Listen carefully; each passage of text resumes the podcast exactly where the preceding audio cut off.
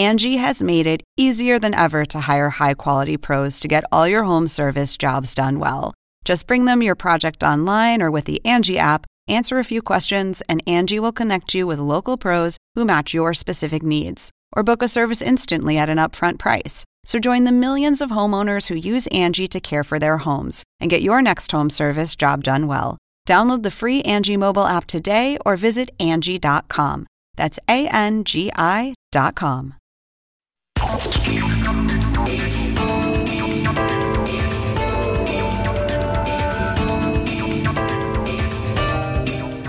Muchas gracias por seguir con nosotros en este programa sobre el Mundial de Rusia y la Rusia del Mundial. Mi reflexión sobre lo que hablamos hoy. Como lo decía en mi reciente columna del Miami Herald, no quiero ser un aguafiestas. De hecho, me encanta el fútbol y estoy viendo casi todos los partidos que puedo del Mundial. Pero hay algo muy preocupante sobre la forma en que la mayoría de los medios de todo el mundo mostraron la inauguración de este Mundial, sobre todo en los días anteriores y durante la ceremonia de apertura. Muchos medios nos hablaron de lo limpias que están las calles de Moscú, de la belleza de la Plaza Roja, de los logros culturales de Rusia, pero poco y nada sobre las denuncias de que el presidente Vladimir Putin es un autócrata que, según grupos de derechos humanos, viola sistemáticamente los derechos básicos. Como decíamos al principio del programa, Amnistía Internacional dice que los derechos humanos han sufrido una caída en picada en Rusia en los últimos años. Y Human Rights Watch, otra organización internacional de derechos humanos, ha dicho que hoy Rusia es más represiva que nunca en la era post-soviética. Por supuesto, no es la primera vez que se hace un mundial en un país cuyas credenciales democráticas son dudosas. El mundial de 1978, muchos de ustedes se acuerdan muy bien, se hizo durante la dictadura militar en Argentina, con los estadios llenos de funcionarios públicos y amigos del gobierno para que ovacionaran a los gobernantes de turno. Esto no es nada nuevo. Pero también es cierto que desde ese mundial en Argentina, ningún otro mundial se realizó en un ambiente político tan represivo como el de la Rusia de hoy. Y el próximo se va a realizar nada menos que en el Emirato de Qatar. ¿A qué voy con todo esto? Creo que es válida la pregunta de si debemos ignorar estos temas bajo la excusa de que no hay que mezclar la política con los deportes. Y creo también que es válida la pregunta de si deberíamos aceptar la idea de que las dictaduras y las violaciones a los derechos humanos son algo normal, cosa de todos los días, y que tendríamos que aceptar como tales. La FIFA, como decíamos en el programa, ya tiene una cláusula por la cual se obliga a considerar los derechos humanos en la elección de sus sedes. Pero obviamente no la está tomando muy en serio. Entonces, habría que preguntarse si deberíamos aceptar espectáculos como la ovación a Putin en la inauguración de este mundial como algo normal, sin comentario alguno, o si por el contrario deberíamos resistirnos a que nos vendan a los dictadores y a las violaciones de derechos humanos como la nueva normalidad. Porque esto último podría ser muy peligroso. Bueno, muchas gracias por habernos acompañado y síganos en nuestro blog andresopenheimer.com. Si se registran ahí, les vamos a mandar por email todas mis columnas y nuestros más recientes programas de televisión. Les recuerdo la dirección es andresopenheimer.com y por supuesto, síganos en nuestro Twitter, arroba Oppenheimer y en nuestro Facebook, el oficial de Andrés Oppenheimer. Muchas gracias, hasta la semana próxima.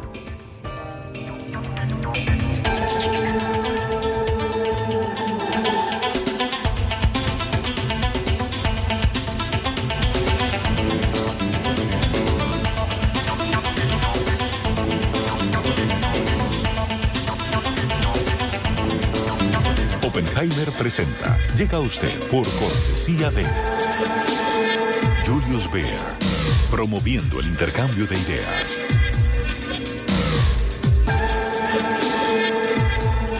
Banco Falabella. Hablamos mirándote a los ojos.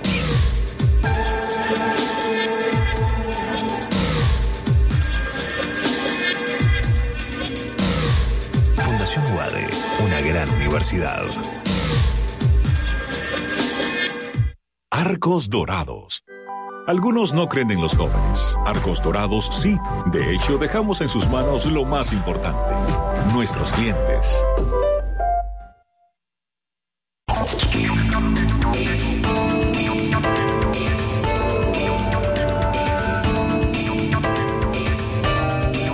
Gracias por seguir con nosotros en este programa sobre el Mundial de Rusia y la Rusia del Mundial. El otro tema que aparece en todos los mundiales es el del racismo y la homofobia en el fútbol.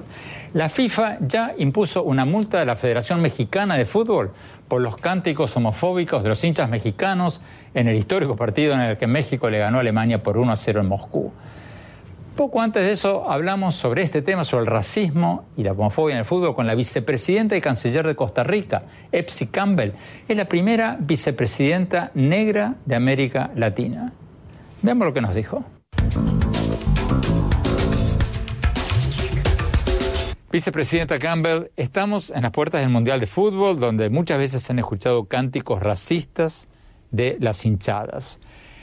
¿Estamos haciendo lo suficiente en América Latina para evitar ese tipo de manifestaciones racistas en el fútbol? Porque en Inglaterra, en Alemania se han hecho campañas muy fuertes. ¿Tendríamos que hacer lo mismo en nuestros países? ¿Tenemos ese problema?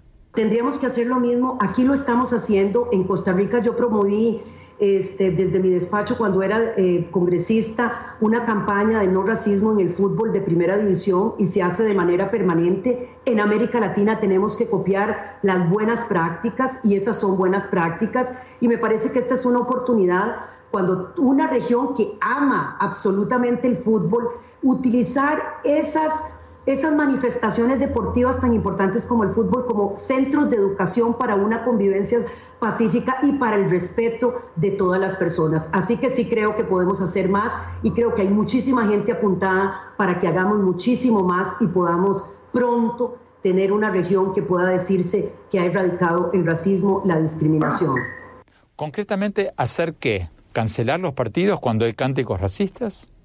No, en realidad hay una serie de medidas. Este, nosotros lo que hacemos y lo que hacen en Europa primero es este, efectivamente hacer jornadas específicas para este, promover la educación y el no racismo. Segundo, eh, identificar quiénes son las personas que están eh, promoviendo esos, esos actos y se les saca de el estadio. Hay grados, uno no puede efectivamente iniciar por el grado final, hay grados y yo lo que creería más bien es eh, tomar como referencia esas campañas europeas que nos permiten avanzar muchísimo y que evidentemente ya están probadas, que son eficientes porque de alguna manera las, las aficiones del fútbol se comportan de manera bastante parecida en los diferentes lugares del mundo. O sea, no se llega al punto de cancelar los partidos. Hay algunos que llegan a ese punto, pero esos, hay algunos en que se llega no a cancelar, sino que los partidos se cierren a puerta cerrada. Pero ese es el punto extremo en general no es necesario llegar a ese punto si vamos tomando las otras medidas. Eh, por eso le digo, la escuela y la demostración en, en, Europa ha sido suficientemente importante como para que entendamos que no tenemos que llegar al extremo si tomamos las medidas previas para efectivamente utilizar los estadios como escuelas de educación para el respeto y la inclusión. Vicepresidenta Campbell, muchas gracias por estar con nosotros y mucha suerte. Muchísimas gracias, encantada de haber estado con usted.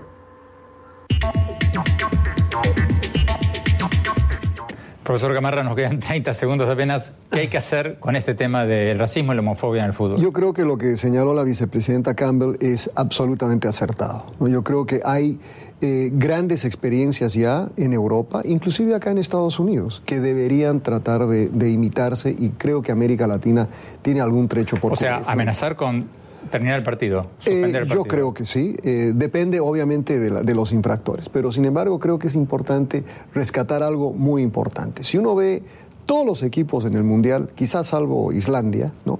Lo que demuestra el fútbol sobre todo es una capacidad de integración racial muy fuerte. Y lo que creo que lo que se ve en el campo debemos tratar también de reproducirlo en las graderías. Gamarra, muchísimas gracias. Vamos a un corte rápido y mis conclusiones.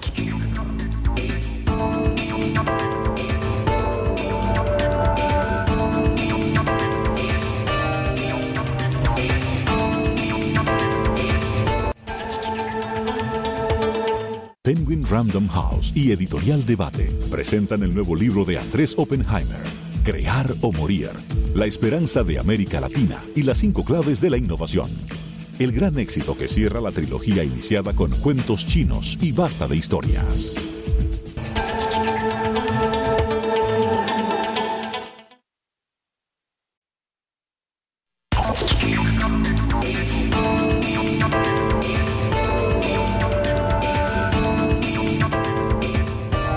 Gracias por seguir con nosotros en este programa sobre el Mundial de Rusia y la Rusia del Mundial. Hace poco lo entrevistamos al Premio Nobel de Literatura Mario Vargas Llosa.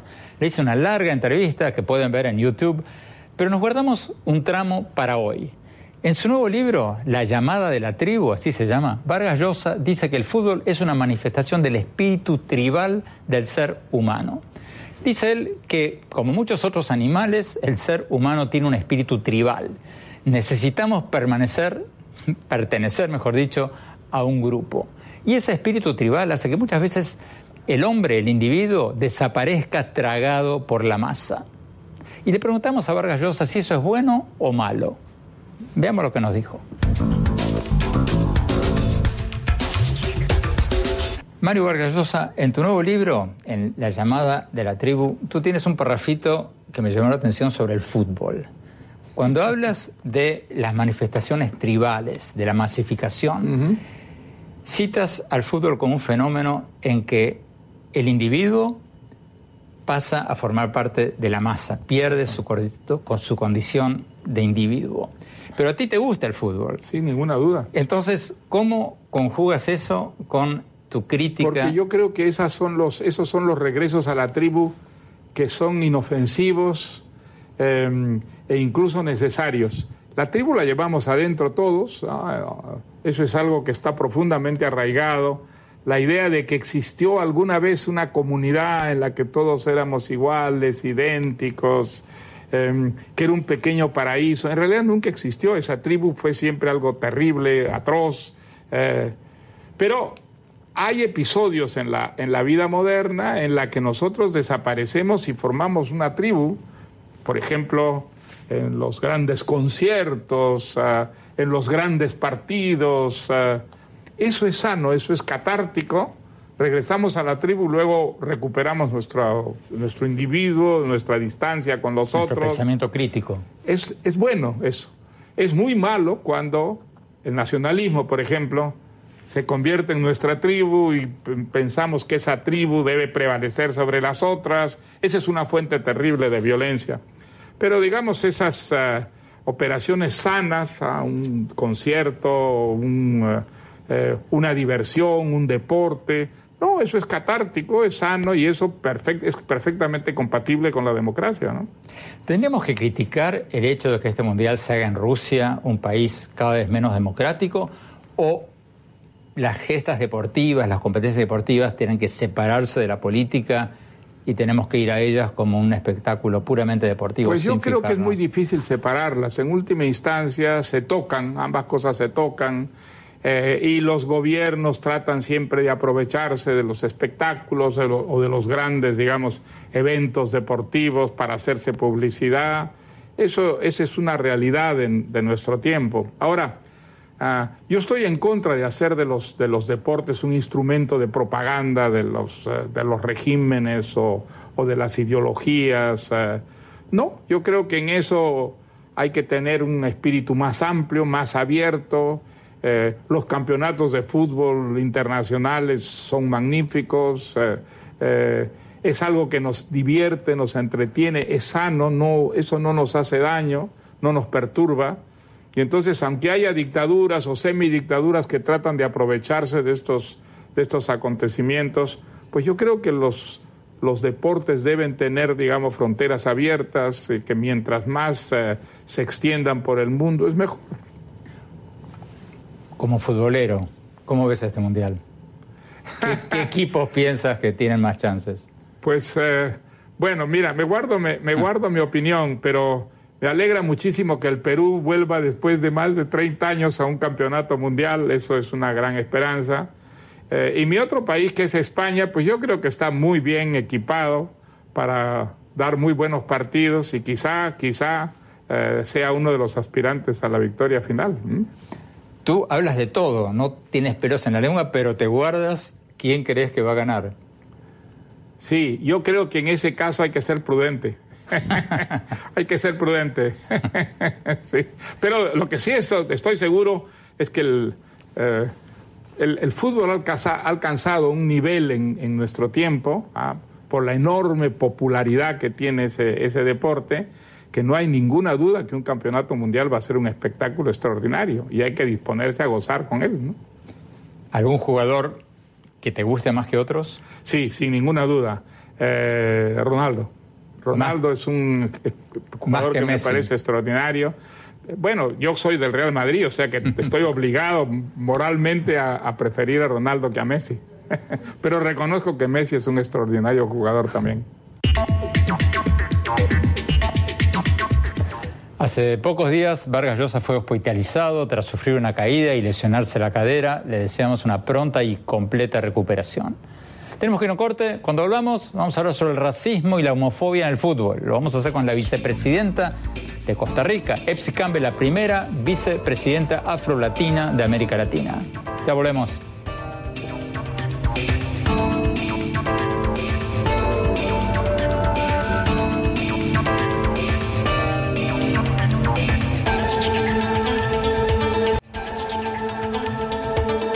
Penguin Random House y Editorial Debate presentan el nuevo libro de Andrés Oppenheimer, Crear o Morir, la esperanza de América Latina y las cinco claves de la innovación.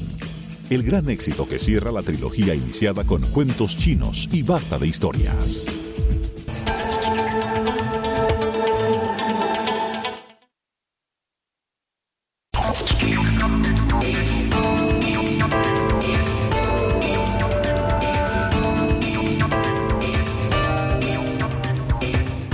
Gracias por seguir con nosotros en este programa sobre la Rusia del Mundial o el otro lado de la Rusia del Mundial, el lado que no estamos viendo mucho en las crónicas que nos llegan desde Rusia, desde este Mundial. Vamos a Washington, José Miguel Ibanco de Human Rights Watch.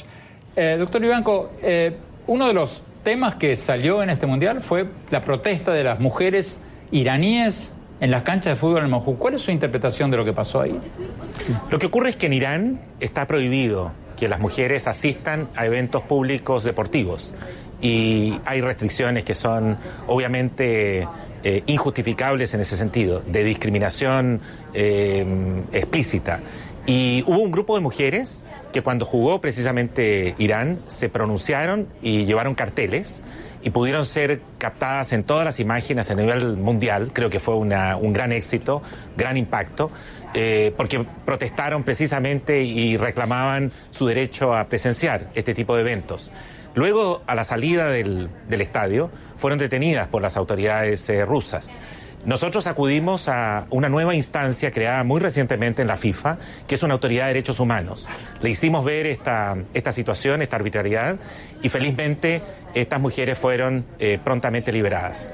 Víctor Sujov, en Moscú, ¿a usted como defensor del presidente Putin le parece bien que arresten a mujeres por protestar el hecho de que en su país, en Irán, no les permitan a las mujeres ir a partidos de fútbol? Eh, primero, con su permiso, yo no sé, no, no he visto este reportaje, sin embargo, yo vi los rostros de las eh, hinchas iraníes en las gradas del estadio durante el partido de su selección con el, eh, la, imagen de la bandera iraní pintadas en sus mejillas, con el rostro no tapado. Las chicas felices de la vida. No sé si alguien les detuvo después, ¿por qué? No sé, es que no estoy al tanto de esa información. Pero volviendo al tema anunciado, es de lamentar que en mi percepción, eh, nuestra discusión ha cogido este cauce, porque íbamos a hablar sobre el Mundial y deportes y la política. Yo le quiero recordar que en su discurso inaugural, el presidente Putin dijo, o dejó claro que él es defensor arduo de que el deporte esté separado de la política. Y en este caso yo le quiero recordar el ejemplo de los Juegos Olímpicos de 1980. Yo, siendo estudiante trabajé en aquellos Juegos.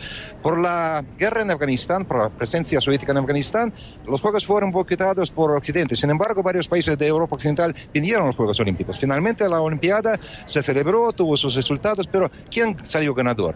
Nadie porque luego en el 1984, en los Juegos Olímpicos de Los Ángeles, eh, la Unión Soviética le pagó con la misma moneda. Y otra cosa que le iba a recordar, usted dice que Putin, como si movilizara a los eh, eh, mandatarios de varios países que vengan para la inauguración de este Mundial 2018 de Rusia para demostrar su peso, influencia y todo el rollo. Pero vamos a ver, yo le quiero citar otro ejemplo. ¿Saben ustedes de qué país viene el mayor número de aficionados? de los países que no disputan este mundial, Estados Unidos o China. Algo como 100.000 aficionados de cada uno de esos países. De hablar de que 30.000... Muchísimas gracias. Nos, nos están pidiendo corte, Víctor Sugo. Muchísimas gracias, doctor Vivanco. Muchísimas gracias. Vamos a un corte y volvemos con el Premio Nobel de Literatura, Mario Vargas Llosa, hablando sobre el Mundial de Fútbol. No se vayan, ya volvemos.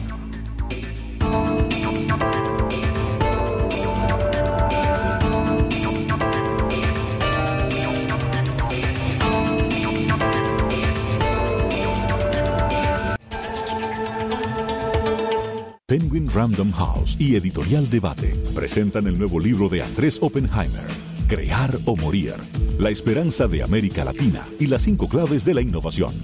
El gran éxito que cierra la trilogía iniciada con cuentos chinos y basta de historias.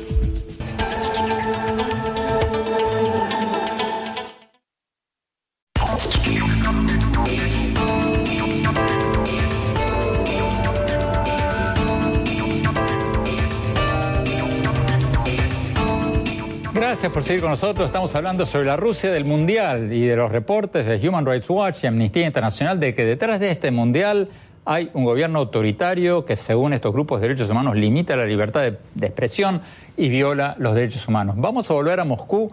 Eh, Víctor Sukhov, de la mm, agencia de la red eh, radial eh, Sputnik de Rusia. ¿Qué dice usted a lo que nos decía en el bloque anterior? El doctor Gamarra, que, que sí, Putin ganó las elecciones con un 70%, pero fueron elecciones que fueron un chiste, porque su principal opositor estaba preso y hubo limitaciones a casi todos los partidos opositores, o sea, fue una elección de uno. ¿Qué dice usted mm. a esas sugerencias de que estas elecciones fueron una broma y por la misma razón que eh, su presidente Putin felicitó al presidente de Venezuela Nicolás Maduro por haber ganado elecciones que según buena parte de la comunidad internacional también fueron una broma. ¿Qué responde usted a esas aseveraciones? Bueno, todo es muy sencillo.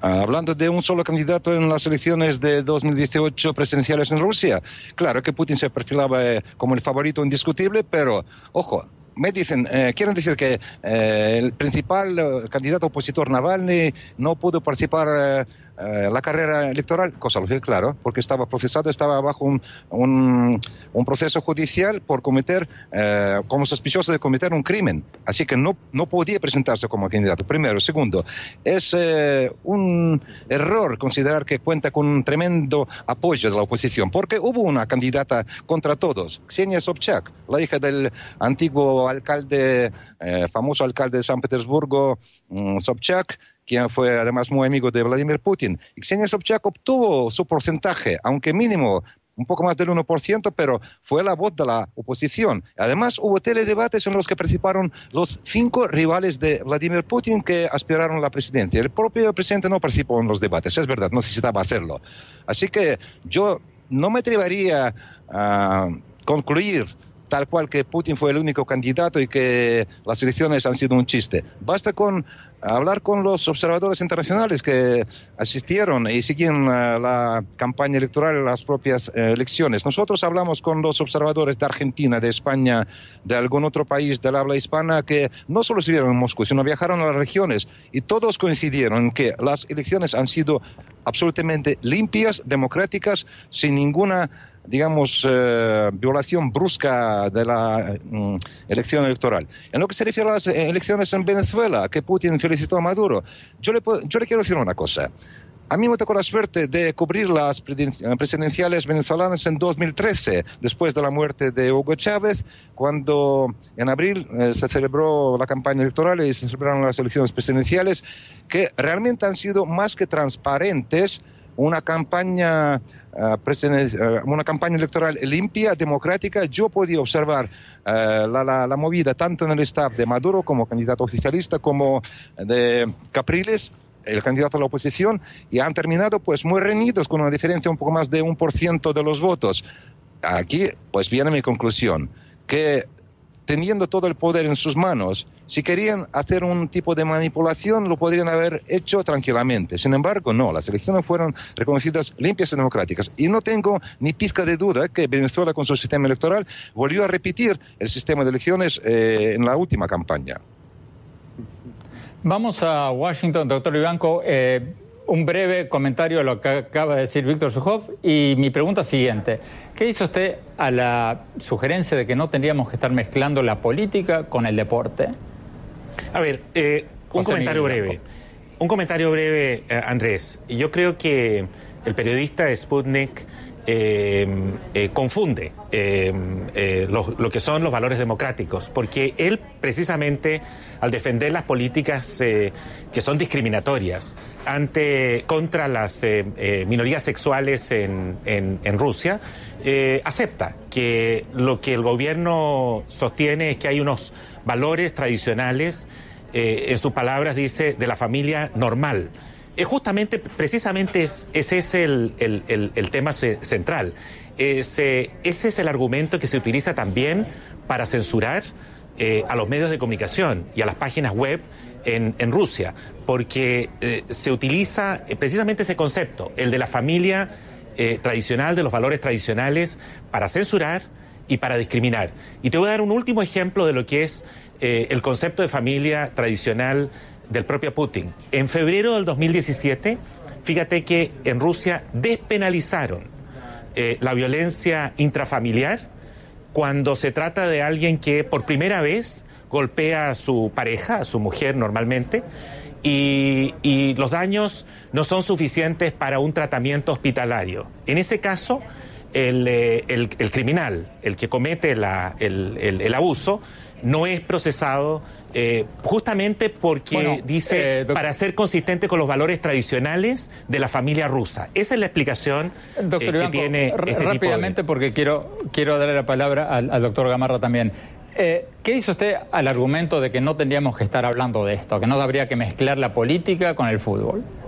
Yo creo, Andrés, que hay que hablar de todo esto porque es típicamente eh, una, una estrategia de los autócratas el de utilizar estos eventos deportivos masivos para eh, manipular eh, la opinión pública, especialmente internacional, y ganar puntos. A nivel internacional ganar algo de prestigio porque justamente eh, eh, por ser autócratas y porque el mundo conoce sus prácticas autoritarias, carecen de esa reputación positiva y tratan de adquirirla con estos eventos y por ello es muy importante fotografiarse ellos rodeados de, de líderes que le den algún grado de credibilidad o legitimidad. Doctor Gamarra. Completamente de acuerdo con José Miguel. Eh, es más, eh, no, no para exagerar, pero no nos olvidemos de los Juegos Olímpicos bajo el nazismo, ¿no? En, en 1926. Exacto, o sea, que, que, fue precisamente lo que acaba de describir José Miguel Vivanco. Y si continuamos en la historia latinoamericana, está no solo el Mundial del 78 en Argentina, pero también repetidas ocasiones en las que gobiernos autoritarios, de alguna forma, ya sea patrocinando grandes eventos deportivos, trataban de demostrar los logros del país a pesar de las violaciones grotescas de derechos humanos. Doctor Gamarra, rápidamente, ¿qué, dice usted a lo que le preguntaba recién a, a Vivanco? Sobre quienes dicen, eh, ustedes están buscando la quinta pata al gato, ¿por qué mezclan el fútbol con la política? Eh, mira, siempre va a haber un vínculo entre política y deporte, ¿no? O sea, lo, vemos acá en Estados Unidos en el famoso debate sobre los, si los jugadores deben o no arrodillarse durante el himno, por ejemplo. Todos los, los, eh, los gobiernos, democráticos o no, recurren a los deportes para tratar de fomentar cierto nacionalismo. Entonces, yo creo que si bien es un, un deseo, un deseo quizás algo, algo eh, en, el, en el cielo, ¿no? tratar de lograr una separación entre, entre política y deportes, creo que es algo básicamente imposible. Vemos que todo presidente, inclusive hay presidentes que están en Moscú que ni siquiera han clasificado para el Mundial, como mi presidente, por ejemplo. ¿no? Entonces, la mezcla, ¿no? Claro, exacto. Entonces, la mezcla entre política y deporte es algo que le sirve al presidente en, en ejercicio, ¿no? Para tratar por una parte, de ocultar las cosas malas y tratar solo de difundir lo bueno que está pasando en un país. Tenemos que ir a un corte. Cuando hablamos, quiero preguntarles a todos si hay un impacto político de el Mundial y del fútbol, por ejemplo, en las elecciones que se vienen en América Latina. No se vayan, ya volvemos.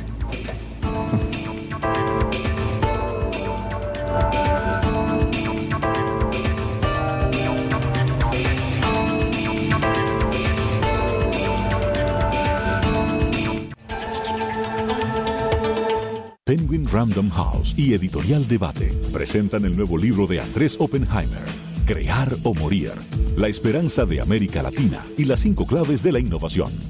El gran éxito que cierra la trilogía iniciada con cuentos chinos y basta de historias.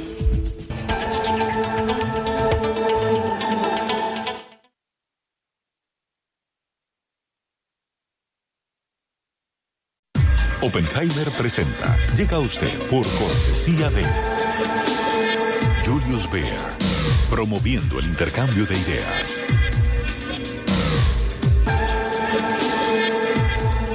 Banco Falabella.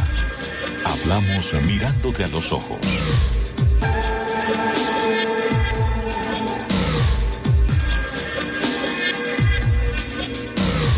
Fundación UADE, una gran universidad. Arcos Dorados. Algunos no creen en los jóvenes. Arcos Dorados sí. De hecho, dejamos en sus manos lo más importante, nuestros clientes. Ingresa en lacaja.com.ar, asegura tu auto y llévate un 30% de descuento por medio año.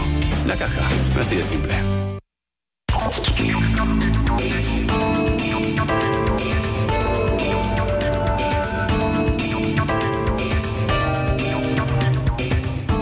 Hola, ¿qué tal? ¿Cómo les va? Soy Andrés Oppenheimer. Gracias por estar con nosotros.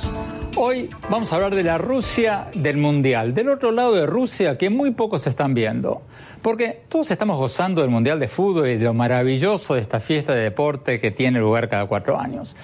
Como lo escribí en una reciente columna del Miami Herald, la mayoría de los cronistas deportivos nos han hablado de lo limpias que están las calles de Moscú, de la belleza de la Plaza Roja, de los tesoros culturales de Rusia. Y cuando el presidente ruso Vladimir Putin hizo su discurso en la inauguración, en la ceremonia inaugural del Mundial, todos escuchamos la ovación que recibió en el estadio. Claro, no sabemos si el estadio estaba repleto de funcionarios gubernamentales y sus amigos, como cuando se hizo el Mundial durante la dictadura argentina en 1978, pero está claro que fue una enorme victoria propagandística para el presidente ruso. Hoy vamos a mirar un poco el otro lado del Mundial, porque las organizaciones de derechos humanos pintan una imagen muy, pero muy diferente de Rusia. Amnistía Internacional dice textualmente que los derechos humanos han sufrido una caída en picada en Rusia en los últimos años. Y Human Rights Watch, otra organización internacional de derechos humanos, ha, ha dicho textualmente que hoy Rusia es más represiva que nunca en la era post-soviética. Estos grupos dicen que en Rusia hay controles a la libertad de expresión, censura a la prensa y varias otras violaciones a los derechos humanos. Por todo esto, Human Rights Watch pidió a los líderes democráticos de todo el mundo no asistir a la sesión inaugural del Mundial de Rusia. Vamos a tener con nosotros desde Washington a José Miguel Vivanco, el director para las Américas de Human Rights Watch. Muchas gracias por estar con nosotros. Desde Moscú, para escuchar la otra cara de la moneda, nos va a acompañar Víctor Sujov, de Radio Sputnik en español, la cadena de radio de Rusia. Y en nuestros estudios vamos a tener al profesor de Ciencias Políticas de la Universidad Internacional de la Florida, el doctor Eduardo Gamarra, que me acabo de enterar fue miembro de la selección juvenil de fútbol de Bolivia. Y más tarde en el programa vamos a tener una perla. Vamos a escuchar un tramo inédito de la entrevista que le hicimos hace poco al Premio Nobel de Literatura Mario Vargas Llosa, la parte en que hablamos sobre el Mundial de Fútbol. Porque en su nuevo libro, llamado El llamado de la tribu, Vargas Llosa dice que el fútbol es una manifestación del espíritu tribal del ser humano, donde, según dice él, el individuo desaparece tragado por la masa. Le preguntamos si eso es bueno o malo. Yo creo que esos son los regresos a la tribu que son inofensivos eh, e incluso necesarios. La tribu la llevamos adentro todos, eso es algo que está profundamente arraigado. la idea de que existió alguna vez una comunidad en la que todos éramos iguales, idénticos, em, que era un pequeño paraíso. En realidad nunca existió, esa tribu fue siempre algo terrible, atroz. Eh, pero hay episodios en la, en la vida moderna en la que nosotros desaparecemos y formamos una tribu, por ejemplo, en los grandes conciertos, ah, en los grandes partidos. Ah, eso es sano, eso es catártico. Regresamos a la tribu, luego recuperamos nuestro, nuestro individuo, nuestra distancia con los Nuestro otros. pensamiento crítico. Es, es bueno eso. Es muy malo cuando el nacionalismo, por ejemplo, se convierte en nuestra tribu y pensamos que esa tribu debe prevalecer sobre las otras. Esa es una fuente terrible de violencia. Pero digamos esas ah, operaciones sanas, a un concierto, ah, eh, una diversión, un deporte, no, eso es catártico, es sano y eso es perfectamente compatible con la democracia, ¿no?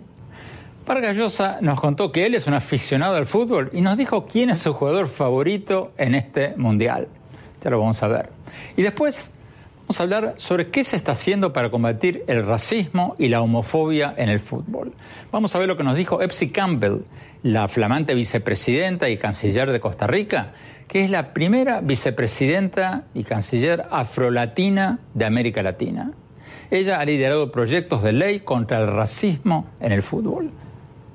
Yo promoví este, desde mi despacho cuando era eh, congresista una campaña de no racismo en el fútbol de primera división y se hace de manera permanente. En América Latina tenemos que copiar las buenas prácticas y esas son buenas prácticas y me parece que esta es una oportunidad cuando una región que ama absolutamente el fútbol, utilizar esas esas manifestaciones deportivas tan importantes como el fútbol, como centros de educación para una convivencia pacífica y para el respeto de todas las personas. Así que sí creo que podemos hacer más y creo que hay muchísima gente apuntada para que hagamos muchísimo más y podamos pronto tener una región que pueda decirse que ha erradicado el racismo, la discriminación.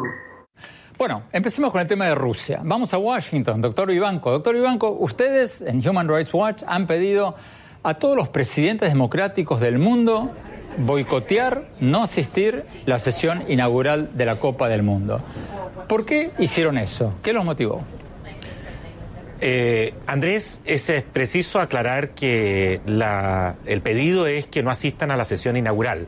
Pueden, obviamente, asistir a hacerle barra y apoyar a sus equipos en los, eh, en los subsecuentes partidos, pero nos parecía que este era un, eh, eh, fundamentalmente un acto de propaganda eh, promovido por el autócrata que gobierna Rusia, que es el señor Putin, y donde se han verificado en los últimos años, en los últimos seis años concretamente, serias restricciones a los derechos fundamentales, especialmente en el área de libertad de expresión, en lo que es el derecho a manifestarse pacíficamente, en cuanto a los derechos de las minorías sexuales, eh, concretamente la comunidad gay en, em, en- Rusia, todo ello con una eh, con un eh, eh, decidido apoyo por parte del gobierno de- de- de- del presidente Putin, concretamente en el, a partir del año 2012, después de unas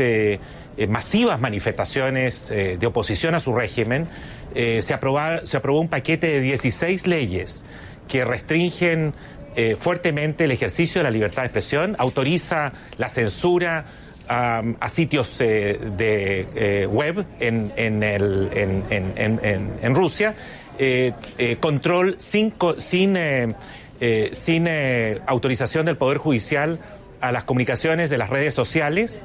Eh, hay eh, también eh, muchos casos de periodistas y de personas particulares que han sido procesados justamente por ejercer legítimamente su derecho a la libertad de expresión. Y en cuanto a las manifestaciones públicas, a partir del 2014 se han aprobado legislación que permiten eh, abiertamente la represión eh, respecto de aquellas manifestaciones que no han sido autorizadas por el régimen. El 2017 se dieron masivas manifestaciones eh, denunciando la corrupción en, eh, Rusia y fueron fuertemente reprimidas, con decenas y centenares de personas detenidas y luego liberadas, pero brutalmente golpeadas en las calles del país. En la última oportunidad, el, muy recientemente, el 5 de mayo, el día antes de la inauguración de, de Putin, eh, hubo más, más eh, alrededor de 1.600 personas a lo largo y ancho del país detenidas eh, por manifestarse pacíficamente contra el gobierno de, de, Putin. Finalmente, en cuanto a la legislación en materia de minorías sexuales, está estrictamente prohibido hoy día en, en Rusia el que públicamente eh, las personas, las distintas comunidades eh, defiendan su orientación sexual y promuevan, por ejemplo, eh, unas relaciones sexuales de personas entre, de un mismo sexo. Eso forma parte de una legislación que se ha aprobado el 2014 y que reprime con detención a aquellas personas que, que intentan expresar una, una opción sexual distinta a la heterosexual. Vamos a Moscú. Eh, Víctor Sukhov, de Radio Sputnik de Rusia. Eh, su reacción, el doctor Ivanko dice que Putin, su presidente, es un autócrata que reprime la libertad de expresión. ¿Cuál es su respuesta a esta aseveración? Bueno, con todo mi respeto al doctor Ivanko, he escuchado muchas cosas nuevas para mí. Empezando con Putin, si lo pues pretenden pintar de autócrata, eh, yo diría que Basta con eh, referirnos a los resultados de las elecciones presidenciales celebradas el 18 de marzo pasado, donde Putin obtuvo una victoria redonda al conseguir más, algo como 70% de los votos. Nunca jamás en la historia de la Rusia postsoviética algún jefe de Estado obtuvo tal resultado en las elecciones. Eh, otra cosa que le iba a decir, bueno, salen a la defensa de las manifestaciones bien dicho, prohibidas, que salieron para expresar su postura en contra del gobierno un día antes de la inauguración, de la toma de posición de Putin como presidente. Pero vamos a ver, hay una ley que dice con claridad, si alguna organización, un grupo de activistas quieren montar una manifestación tienen que presentar una solicitud por escrito y una vez recibido el visto bueno de las autoridades municipales de Moscú en este caso, a todo dar. Por favor, que se manifiesten tranquilamente y no les va a pasar nada. Otra cosa es que cuando se reúnen gente sin permiso de las autoridades, yo difícilmente me puedo imaginar que en cualquier otro país las autoridades van a permanecer eh, tranquilos e indiferentes ante, ante una manifestación autorizada que sale, digamos, con exigencias radicales contra el poder, es algo normal. En lo que se refiere al tema de las minorías sexuales, sinceramente hablando, yo siendo ruso le puedo decir con eh, toda mi sinceridad que el modo de ver las cosas, las tradiciones culturales, las costumbres que reinan en este país pues eh, abogan por una familia normal en el sentido clásico de, la palabra, o sea, padre, madre e hijos. Porque, y es, es eh, absolutamente, eh, diría yo, carece, eso carece de sentido, tratar de implantar en Rusia otra visión de la familia que florece ahora en varios países de Europa Occidental con todo mi respeto, es que cuando dicen que cuando el niño no se entiende si es, si es varón o si es una niña, si es un niño número uno, niño número dos, y lo mismo se refiere a los padres, padre uno, padre dos, ¿qué es esto? ¿A dónde vamos? Porque un niño puede nacer eh, solamente... Tenemos que ir a un corte, perdón, eh, eh, Víctor, tenemos que ir a un corte, pero quería darle 30 segundos antes al doctor Gamarra para que nos dé su reacción. Víctor Sukhov dice que eh, Putin fue electo con el 70% de los votos. ¿Eso lo convence? Eh, no, porque sabemos la naturaleza de esas elecciones. Eh, básicamente hubo un solo candidato. La oposición fue bastante, digamos, o severamente constreñida en, su habilidad de competir electoralmente. también, obviamente, sabemos que Rusia no es una democracia pluralista.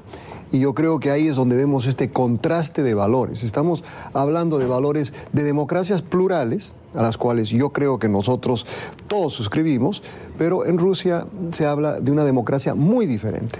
Nos, están pidiendo un corte, eh, Víctor Sujov en Moscú. Eh, cuando hablamos quiero escuchar su reacción, porque obviamente eh, acá hay una diferencia muy fundamental. Vamos a un corte rápido, ya volvemos.